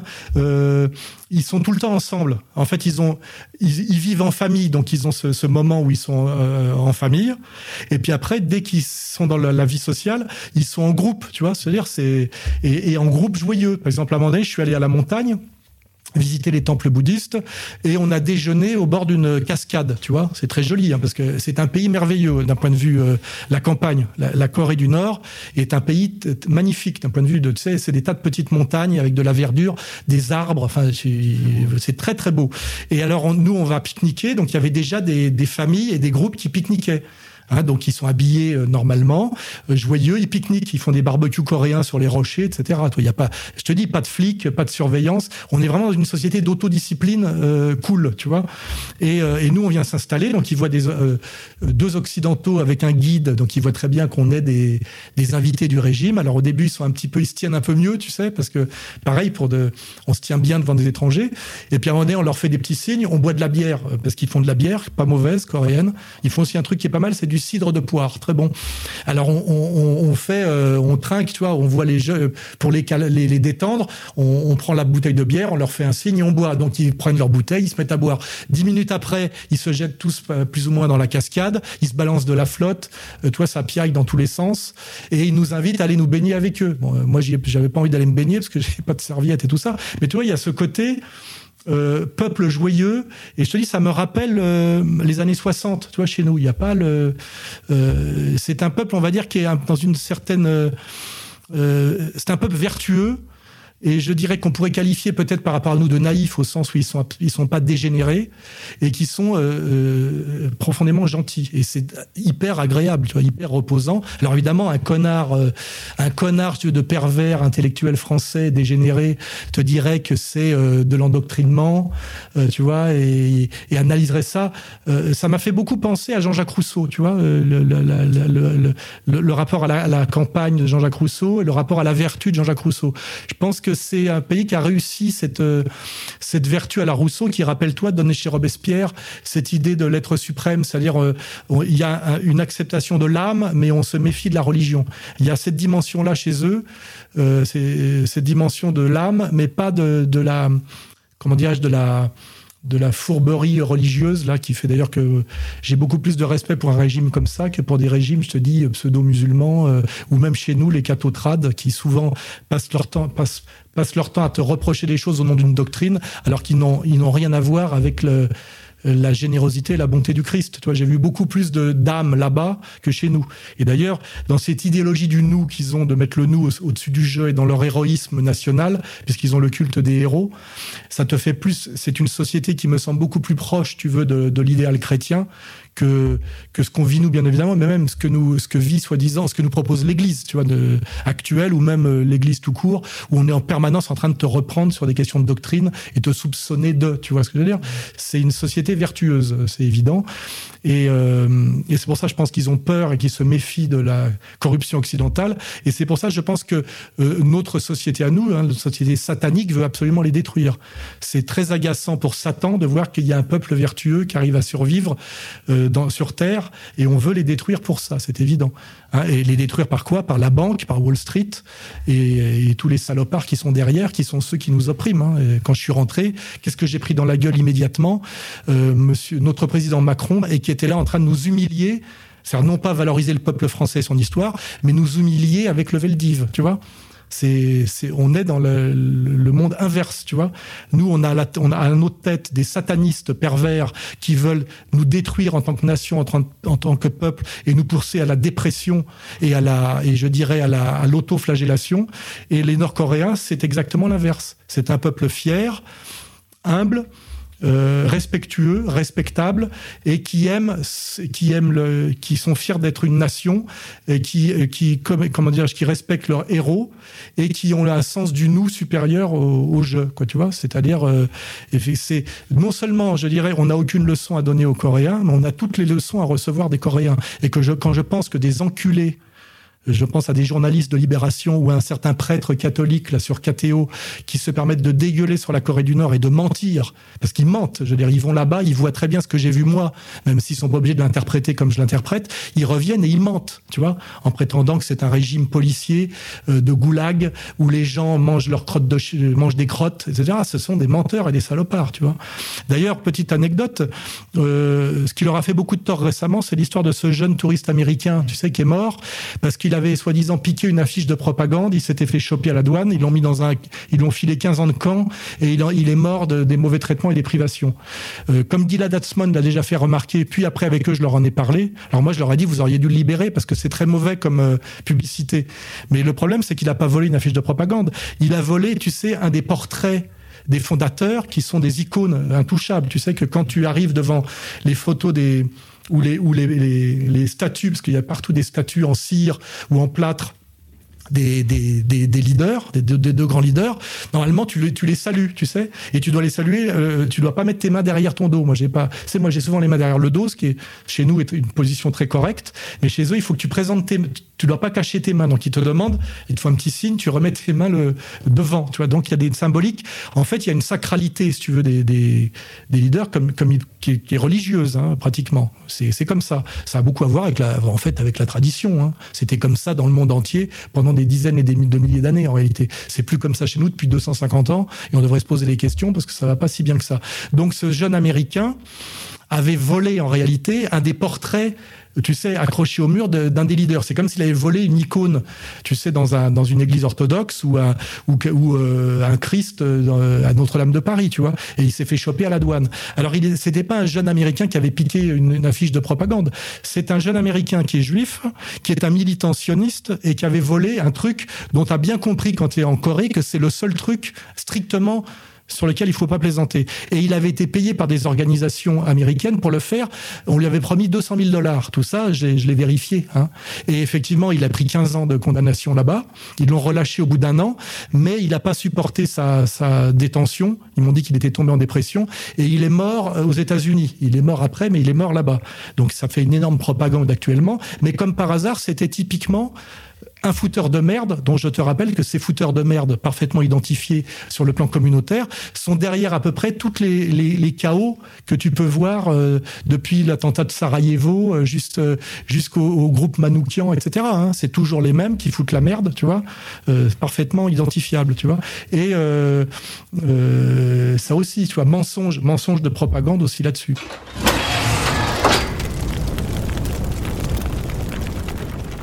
Et alors, je vais vous demander quelle place occupent les écrans dans la vie nord-coréenne alors, ils ont des télés partout, mais par contre, ils regardent le, le, les chaînes nord-coréennes. Alors, il y a la chaîne principale et ils ont deux, trois autres chaînes depuis, parce que je te dis, depuis, depuis le nouveau leader et depuis 2011, ils ont accès à la, il a été mis en place de manière planifiée et assez rapide une société de loisirs. Donc, ils ont plusieurs chaînes. Alors, par contre, les émissions de télé, c'est hallucinant par rapport à nous, hein, parce que tu vois des shows télévisés euh, où tu as euh, 50 militaires hommes en uniforme en train de jouer avec des instruments classiques, et puis devant sur un plateau genre Drucker, un groupe de femmes habillées assez euh, assez sexy mais quand même euh, sexy mais pas vulgaire, en train de jouer avec des guitares électriques et de la batterie. Euh, c'est la même musique, mais tu vois, et là derrière dans le décor deux, deux missiles, à deux missiles, tu vois, et tu vois, et ça, et ça chante, tu vois, et puis en même temps tu as les images derrière des grands leaders qui passent et de la bataille de Corée tu vois, c'est là on est dans le euh, bon là là-dessus, je pense que ça nous suffirait pas nous comme spectacle, mais eux ils bouffent de ça quoi. Il hein. n'y a pas de euh, au niveau télé, c'est assez euh, quand même systématiquement film historique, film de euh, film de guerre sur leur héroïsme. Tu ils, ils en bouffent en permanence, mais je pense que effectivement c'est comme ça que le peuple est, est, très soudé et très costaud par rapport à la, je dirais à la corruption mondialiste, hein, tu sais, qui est une comme c'est un organisme qui résisterait à des virus hyper violents qu'on leur, leur balance de partout, tu vois. Ils sont quand même éduqués par la télé en permanence ils bouffent du spectacle, de, on va dire, d'héroïsme et de nationalisme, de militarisme, etc. Mais du militarisme avec du, avec de la guitare électrique, de la batterie et de la gonzesse. Alors ils leur font des très jolies tenues, tu vois. Tu vois des, filles habillées en, aviat, en aviatrice, tu vois, euh, mais elles ont un petit blouson, c'est hyper bien fait et c'est euh, très, enfin, c'est très sexy, tu vois. Oui, alors sur le plan de la technologie, on a parlé de la télé. Euh, les Nord-Coréens fabriquent euh, une, un iPhone, tu sais, une, des tablettes comme les nôtres. Je les ai regardés, on les a filmés aussi. Ils ont des, des, ils fabriquent ça. Alors ils sont en intranet et en, en système fermé, et euh, leurs leurs téléphones euh, sont exactement du même niveau que les nôtres avec des jeux. Euh, tu vois, les, c'est même les mêmes icônes. Hein, ils ont repris les mêmes icônes, et tout le monde en a C'est-à-dire que tu vois le Coréen de base habillé en uniforme euh, qui marche dans la rue, il a, il sort son téléphone de sa poche et il appelle, tu vois. Ils ont euh, ils ont accès à la technologie moderne par un système sans doute socialiste d'attribution, de distribution et, même de primes peut-être. Et de, parce qu'il y a beaucoup de choses sous forme de primes. Ils ont peut-être droit à un plus beau ou, à un deuxième s'ils ont fait telle et telle chose pour la, nation et la République. Et euh, j'ai pas parlé aussi de, par exemple, j'ai visité un, un hôpital pédiatrique très pareil, construit en 2012-2013. Donc ils construisent des équipements en ce moment. Euh, c'est le plus bel hôpital pour enfants que j'ai vu de ma vie. Euh, je sais pas si tu as vu les images. J'ai vu, oui. Ouais, c'est, il y a des couleurs, tu sais, c'est fait pour les enfants. Euh, c'est de très haut niveau. Euh, il y a des machines Siemens d'ailleurs, tu sais, de radiologie et de d'IRM. Hein. Ils ont des gros problèmes pour les acheter parce qu'ils sont obligés de contourner les embargos et ça leur coûte très cher. Donc ils ont des problèmes de, tu sais, de, de, pour se fournir des médicaments et des matériaux pour faire les médicaments. Mais euh, l'hôpital pédiatrique de Pyongyang, là, c'est un modèle pour nous. Hein. C'est magnifique. Et j'ai été aussi à la piscine municipale, là, qui est une espèce de aqua boulevard géant, à nager. Et là aussi, il faudra qu'on monte les images à un moment donné c'est là on est dans la radio. on n'a pas ça chez nous. Hein, c'est incroyable. Et, alors pour pour les gens qui me diraient que c'est de la propagande et que c'est des figurants, tu vois un énorme centre de, loisirs aquatiques avec des équipements dans tous les sens et des gosses et des adultes qui jouent dans tous les sens en rigolant et ils sont plusieurs milliers, tu vois. Et avec des, des maîtres nageurs, c'est des femmes en uniforme qui donnent des coups de sifflet de temps en temps. Parce qu'il y a quand même le côté discipline, tu sais, quand les mecs font trop de bombes à eau, dans de, de plongeon et de foutre trop le bordel, ça, il y a un coup de sifflet, tu sais, pour les, les calmer un peu. Et là, dès que ça siffle, ça se calme, tu vois. Il y a le côté euh, joueur, mais bien élevé. Et je suis allé nager, moi, euh, au milieu des mecs qui me regardaient en, rigolant, parce qu'en plus, ils nagent très mal, parce qu'ils n'ont pas la culture de la natation, tu sais. Et donc, je nageais un peu mieux qu'eux, tu vois. Donc, ils étaient en train de me regarder, en train de. Ils voyaient un grand mec tout blanc avec un maillot de bain rouge. Euh, eux, on leur prête, tu sais, on leur file les maillots de bain. T'arrives, ils te donnent ton équipement, tu sais, et puis t'as des, des, je sais pas comment on dit, des casiers avec une clé électronique. Attention, clé électronique. Hein. au niveau des équipements sportifs, c'est très au-dessus de ce qu'on a nous. Hein. Euh, c'est plus beau, plus grand, plus moderne. Tu vois. Et tout ça, ils te disent le grand leader a fait construire ça entre 2011 et 2013 et il est venu quatre fois. Tu vois. Euh, parce qu'à chaque fois, il te dit le nombre de fois qu'il est venu. Et, et ça. Euh, je pense qu'on fera un montage des images qu'on a ramenées. Euh, euh, le pays est en plein développement en réalité, et c'est un pays socialiste et national qui est en train d'accéder, après une période, je dirais, de, serrage de ceinture et de souffrance, euh, à une société de loisirs, mais une société de loisirs socialiste, hein, euh, et une société, on va dire, de consommation relative, puisqu'il y a du centre commercial et une grande diversité de produits. Mais tout ça, je dirais, euh, en évitant de sombrer dans la dans la dégénérescence et la décadence, ce qui est sans doute leur enjeu de demain. C'est pour ça que j'ai discuté avec mon, mon, mon, commissaire politique. Ils aimeraient s'ouvrir au tourisme pour faire entrer des devises et aussi pour contrecarrer la, la propagande. Parce que j'ai dit, si vous faites venir des touristes qui communiqueront sur les réseaux sociaux, ils vont dire que c'est sympa. On peut pas le tu vois. On peut pas. C'est évidemment un pays sympa euh, avec des gens sympas, des équipements où il n'y a pas de misère et de famine. Ça peut pas être que de la propagande. Et moi, ils m'ont pas fabriqué un un village Potemkin qui se déplace au fur et à mesure sur 185 km avec parfois 5000 figurants. C'est pas possible. Je ne suis qu'Alain Soral. Donc, euh, moi, je leur dis, faites venir des touristes, mais bien choisis, et euh, ils, réagiront sur les réseaux sociaux. Vous rentrerez des devises et, et ça fera de la de la contre-propagande par rapport aux saloperies que racontent les, les journalistes, qui, qui racontent d'ailleurs sur eux ce qu'ils racontent sur moi et, et Dieudonné. Hein. C'est le, le même mensonge, les mêmes salopards derrière. Et ils en sont d'accord, mais le problème de la quadrature du cercle, c'est comment euh, euh, faire rentrer et faire bouger un peu librement des touristes occidentaux sans contaminer leur population euh, saine. Parce que nous sommes, euh, nous sommes des grands malades. Tu vois ce que je veux dire? C'est ça le vrai problème. Tu vois, nous sommes, euh, nous, nous, nous, nous sommes des, des, des, des sidaïques sociaux par rapport à eux, tu vois. Et, euh, et je crois que c'est ça le, la, question qui se pose. Ils ont donné la société de, ils sont en train de donner la société de loisirs à leur, à leur, à leur peuple euh, comme récompense effectivement de leur, euh, de leur, de leur travail par, rapport à la période de crise dont ils sont sortis totalement. J'insiste bien. Ils voudraient s'ouvrir un peu au tourisme étranger, mais effectivement, ça pose le problème de la corruption. C'est là, on est sur les, à quoi a servi mes 68 chez nous, tu vois. Le danger du libéralisme libertaire par rapport rapport au national-socialisme, quoi, tu vois. En fait, c'est les deux, c'est les deux, comment les deux idéologies euh, en lutte euh, frontale. L'idéologie, je dirais, positive qui est le national-socialisme, et puis l'idéologie euh, satanique de, et, et horrible qui est le libéralisme libertaire. Et est-ce qu'on leur parle de l'extérieur? Et comment vivent-ils les tensions actuelles avec les États-Unis d'ailleurs? C'est difficile à dire parce que chaque fois que j'ai parlé, tu vois, de avec la guide et le commissaire politique, là, j'ai essayé de leur dire combien il y a de gens. Alors j'aurais dit déjà combien il y a de gens en prison chez vous. Parce que évidemment, moi, ça m'intéresse tout ça. Je me doute. Alors, alors quand je leur dis il y a forcément des voleurs et des prisonniers chez vous, la réponse que me fait l'interprète, qui était très intelligente et très formée politiquement, elle me dit c'est pas Utopia chez nous. Tu vois, ils sont pas dans le, ils te mentent pas. Ils te disent on n'a pas de prison chez nous, on a ce qu'on appelle des centres de rééducation. Et ils te disent les mauvais citoyens les voleurs. Euh, il me dit, on a les, les problèmes, c'est souvent l'escroquerie et le vol. Tu des, un type qui en arnaque un autre, tu vois, ou qui en vole un autre. Ils ont des centres de rééducation. Alors évidemment, j'ai demandé combien il y a de gens de, en, centre de rééducation par rapport à la population globale, parce que ce qui est intéressant quand on veut pas faire de la propagande, mais de la sociologie, c'est de dire euh, combien il y a de gens en, tôle, même si c'est des centres de rééducation, par rapport à la population globale. On sait qu'aux États-Unis, il y a huit fois plus de mecs en tôle proportionnellement à la population que chez nous, par exemple, tu vois. C'est-à-dire que le pays où il y a le plus de mecs en tôle, c'est aux États-Unis et c'est à 80% des Noirs, tu vois. Hein, C'est-à-dire euh, l'ethnie défavorisée ou euh, qui a du mal à se favoriser elle-même. On ne sait pas trop. Hein, c'est sans doute les deux. Donc je, ça, j'ai pas réussi à avoir les chiffres. Ils veulent pas les donner. Tu ils sont un peu gênés parce qu'ils ont peur qu'on utilise contre eux cette euh, propagande parce qu'ils sont quand même dans la paranoïa de la de la propagande négative, tu vois. Mais moi, c'est vrai que si j'arrive à créer un peu plus de confiance, j'aimerais avoir les chiffres et par exemple, en me baladant partout, non seulement j'ai pas vu de commissariat de police, j'ai pas vu de bagnole de flics, mais j'ai fait 185 km dans la campagne en bagnole, tu vois, et je n'ai pas vu, euh, j'ai vu des militaires effectivement qui bossent d'ailleurs souvent.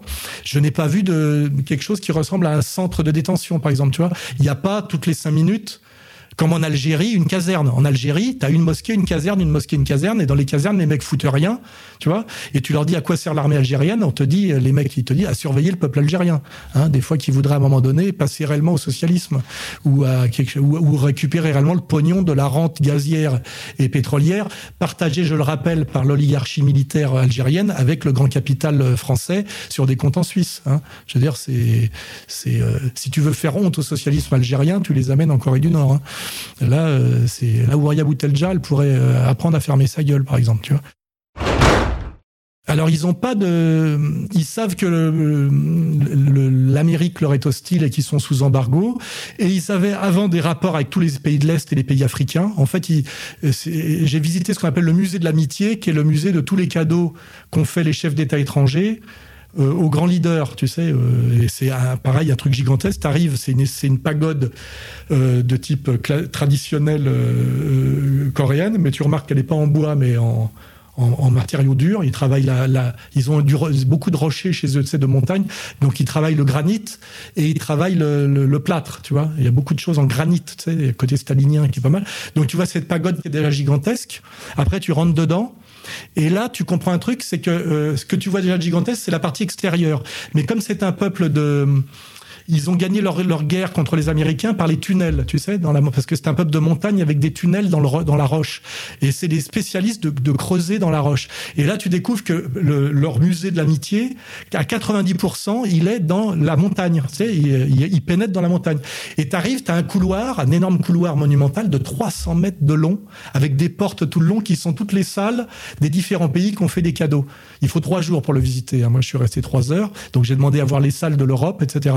Et là, tu découvres que, notamment avant l'effondrement de l'URSS, ils collaboraient avec tous les pays socialistes, plus tous les pays de l'Afrique postcoloniale, tu vois, parce qu'il y a, faut pas oublier que la Corée du Nord, je vais le faire remarquer, un, ne reconnaît pas l'État d'Israël, a une ambassade de Palestine, hein, c'est déjà un pays qui, qui force le respect pour ça, et euh, euh, ils ont euh, entretenu des rapports euh, avec tous les pays de l'Est. J'ai pu voir la voiture blindée de 8 tonnes offerte par Joseph Staline au grand leader.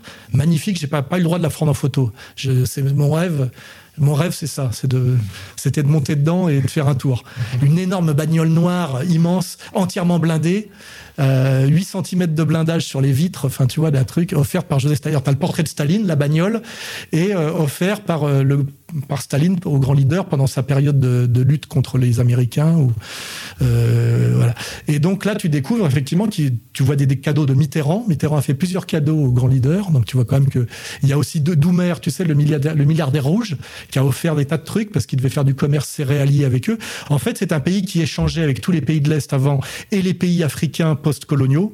Ils, et, ils ont perdu 90% de leurs échanges avec l'effondrement du bloc soviétique et l'interdiction par l'OTAN à ces pays devenus euh, libéraux et, soi-disant libres hein, de commercer avec eux. Donc ils commercent encore beaucoup avec les pays d'Afrique. Ils, échangent, par exemple, ils aident la Syrie euh, et, tu vois qu'il y, y, a des échanges. Euh, effectivement, encore avec les pays, les pays euh, d'Afrique qui doivent être encore euh, plus ou moins socialistes, tu vois. Mais effectivement, ils sont. Et puis la Chine, ils, ils échangent avec la Chine. Ils se méfient un peu parce qu'ils ont peur d'être tutélisés par la Chine, donc ils échangent. Mais en... leur vrai, leur vrai souci numéro un, c'est l'autonomie. Hein, c'est l'autonomie. Donc euh, ils sont pas totalement isolés du monde. En fait, ils sont isolés du monde occidental qui est le nôtre Hein Mais euh, effectivement, nous, on se pose pas la question de l'Afrique, on se pose pas la question de la Chine. Euh, sans doute qu'ils ont des échanges avec le Vietnam, puisque le Vietnam est encore officiellement communiste. Euh, donc, ils ont effectivement euh, des échanges restreints par l'embargo, tu vois, parce que finalement, les Américains et ceux qui contrôlent l'Amérique, hein, qui ne sont pas d'ailleurs les Américains, Trump a pu le vérifier, interdisent en fait au monde sous leur contrôle. On a pu le vérifier avec euh, les commémorations récentes qu'on a qu'on a subies. Parce que eux, au Panthéon, ils ont leur, égro, leur grand héros militaire et patriote. Ils n'ont pas Simone Veil. Hein. Ils n'ont pas une avorteuse, tu vois, euh, ni Jean Zay, tu vois. Euh, ils sont interdits d'échange, en fait, par... Euh, par nos maîtres, quoi, tu vois, c'est tout, qui veulent effectivement détruire ce peuple vertueux, euh, qui, qui, les ignore totalement, tu vois, parce que eux, effectivement, ça n'existe pas pour eux, hein, tout ça. Je leur ai parlé de la LICRA, euh, euh, chez eux, il n'y a pas de racisme, puisqu'il y a une unité euh, ethnique évidente, donc il n'y a pas d'antiracisme, donc il n'y a pas de LICRA, il n'y a pas de DILCRA, il n'y a pas de, de, de droits de l'homme. Quand je leur parle des droits de l'homme, ils, ils éclatent de rire. Il fait embargo sur les médicaments pour tuer les enfants, compatible avec les droits de l'homme? Alors là, j'ai dit oui, on est d'accord, droits de l'homme, ils ont compris ce que c'était comme escroquerie. Hein. Euh, voilà. Shoah, j'ai même pas osé aborder le sujet. Euh, eux, ils se sont suivis. Tu vois, avec ce qu'ils ont pris avec les Japonais et les Américains, je pense qu'ils en auraient un peu rien à foutre. Tu vois.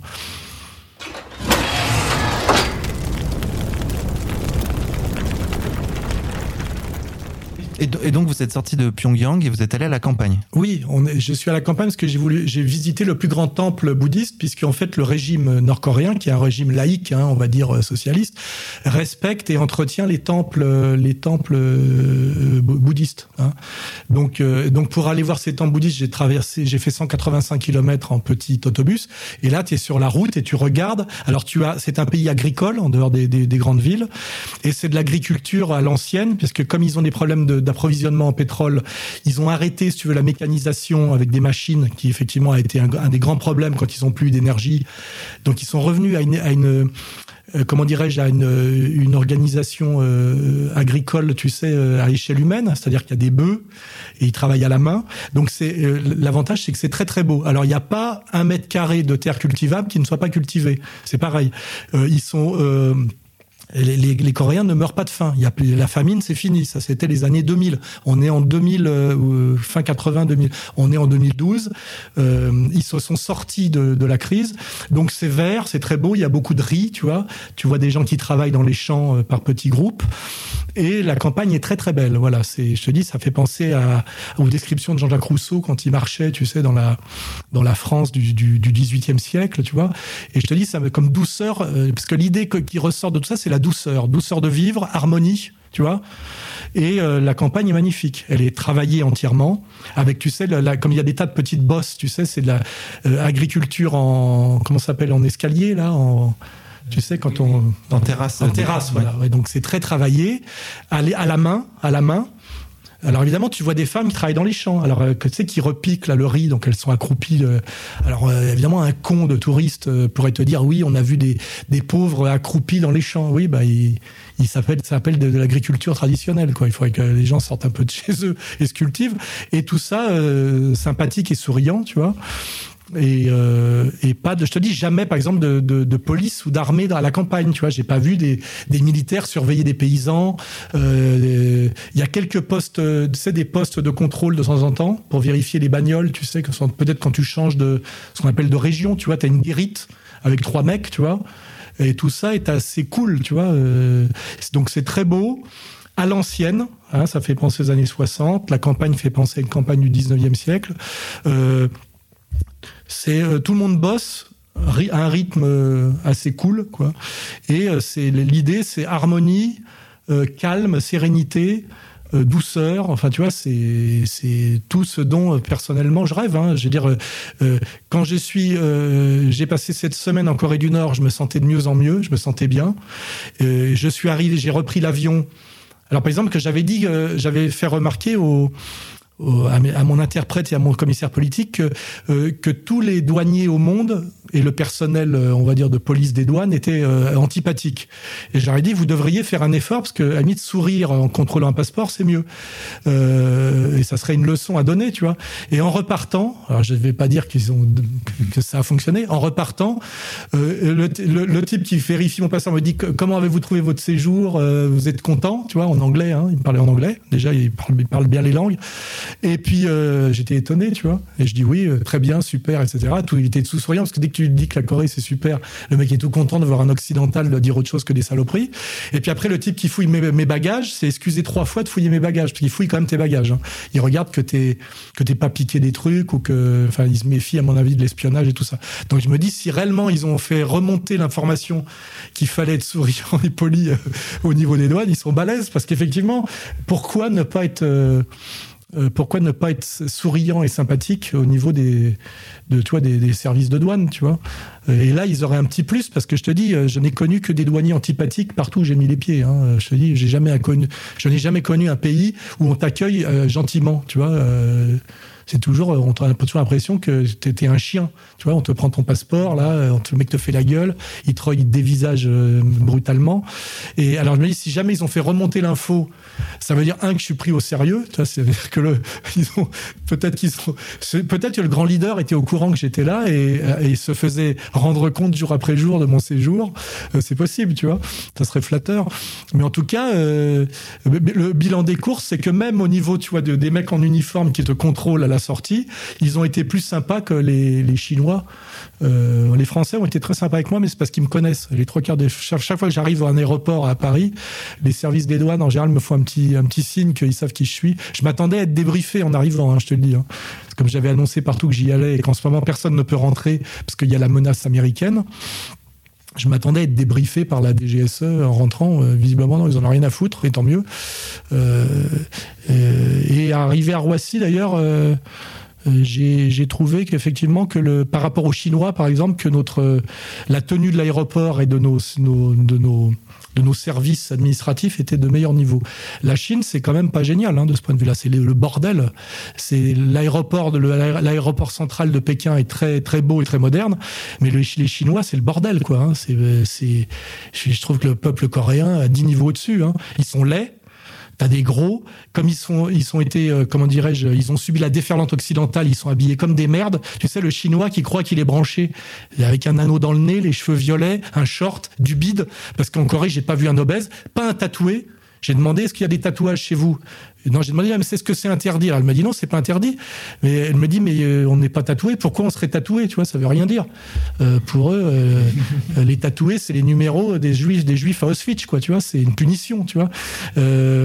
Et, euh, et en Chine, euh, dès que je suis arrivé à l'aéroport de Pékin, je suis tombé en dépression. Là, je me suis pris dans la gueule toute la laideur occidentale. Gens mal élevés, pressés, stressés, gosses mal élevés qui hurlent. Pareil, les gosses euh, coréens sont hyper bien élevés, souriants et mignons et gentils, comme tu sais, une, des enfants suisses des années 60, quoi. Et là, je me suis repris toute, toute, toute notre merde dans la gueule, avec en plus avion annulé parce qu'il y avait des inondations. on a passé de, je sais pas combien, pratiquement 12 heures dans l'aéroport à attendre. Euh, euh, je me suis dit putain, euh, c'est tellement mieux la Corée du Nord, tu vois.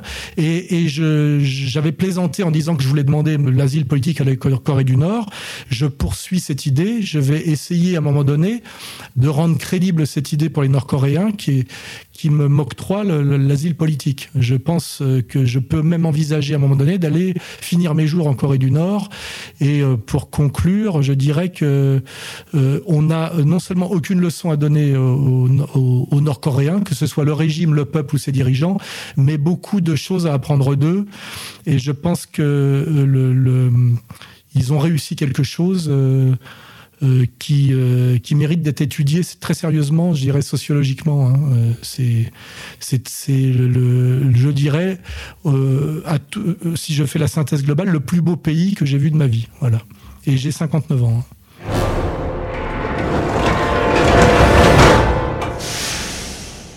Alain Soral, merci beaucoup. Oui, bah, là, je vous, je vous dis euh, euh, ce que j'ai pu, enfin, ce qui me vient à l'esprit euh, de ce voyage d'une semaine. Sans doute, il y avait d'autres choses à dire. Il y a des infos que j'ai pas encore. Hein. J'aimerais creuser, notamment ce qui m'intéresse, c'est sur la population carcérale, le taux de suicide. Euh, j'aimerais creuser encore ces données objectives, mais, sur le ressenti, euh, je peux pas me tromper. Hein, on me l'a fait pas. Ce que je veux dire? J'ai voyagé, j'ai vécu. Euh, je sais ce que c'est que la propagande. Je sais, ce que c'est que euh, les pays de l'Est, etc. Il est évident que voilà que la Corée du Nord est un pays qui est respectable, qui mérite d'être respecté et qui est plutôt un modèle pour nous qu'un sujet de critique et de moquerie. Donc on attend le compte rendu vidéo euh, de ce voyage avec impatience. Oui, parce que là, j'ai pas pu montrer les images. Et vous verrez les images, je te les ai montrées un peu avant. Euh, c'est incroyable ce qu'on voit par rapport à ce qu'on nous raconte, quoi. Hein. c'est très, très beau. Oui, euh, on mettra en lien au moment où cette émission va va être va être mise en ligne la seule agence de voyage française habilitée par le régime nord-coréen pour faciliter effectivement le le, tourisme. Hein, euh, voilà, parce que maintenant que j'ai donné envie aux gens d'y aller, sans doute, et que j'incite les gens à aller voir par eux-mêmes, hein, parce que limite ceux qui veulent pas me croire ou qui pensent que je mens, je dis, moi la meilleure réponse c'est aller voir par vous-même. Hein, on verra ce que vous raconterez en revenant. Ceux qui voudraient vérifier par eux-mêmes ce qu'est la Corée du Nord, la seule association habilitée par le régime s'appelle www.noco-redstar.com. Alors Noco avec un K, N-O-K-O-redstar.com. Le lien se trouve sur le site d'égalité et réconciliation. Je rappelle également à nos auditeurs qu'ils peuvent vous suivre, Alain Soral, dans un nouveau format de vidéo intitulé Soral a presque toujours raison. Pour accéder à ces vidéos mensuelles, deux choix sont proposés, le financement participatif, c'est-à-dire une aide mensuelle, ou l'achat direct en VOD à 2 euros. Toutes les infos se trouvent encore une fois sur la plateforme de financement participatif, elle-même accessible depuis le site www.e-r.fr sur la colonne de droite. Xavier, on se retrouve à la rentrée pour une nouvelle euh, saison de l'heure la plus sombre. Bonnes vacances. Quant à nous, chers auditeurs, nous allons conclure cette émission en musique sur les notes de Philippe Guep. Son album Le Retour du Roi est disponible sur le site www.contreculture.com. Nous allons écouter le titre Nos âmes. Bonne écoute à tous et surtout, bonnes vacances à tous.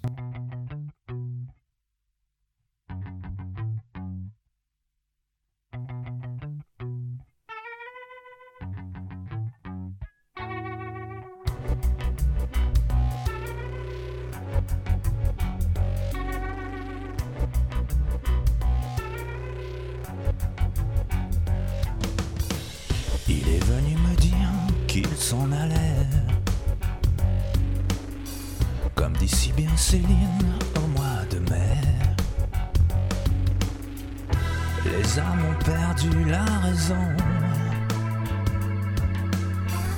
Et Dieu est en réparation. Oh. Et sans aucun remords, aucun regret. Il est venu me dire qu'il s'en allait les beaux discours, les belles voix. Il feront rien, lui, il s'en va. Tant de nuages dans nos yeux, tant de mensonges et tant d'enjeux, que les âmes s'empressent à faire le vide au cœur de la vie.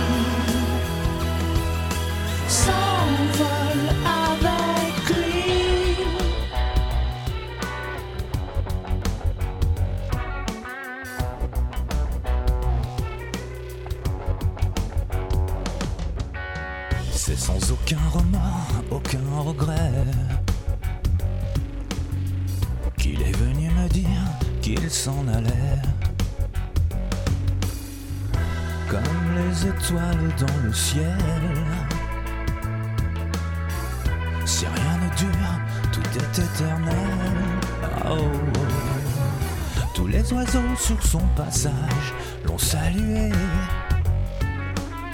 Tous les bateaux, les paysages l'ont salué. Et lorsqu'il se tiendra devant toi, ne frémis pas, non,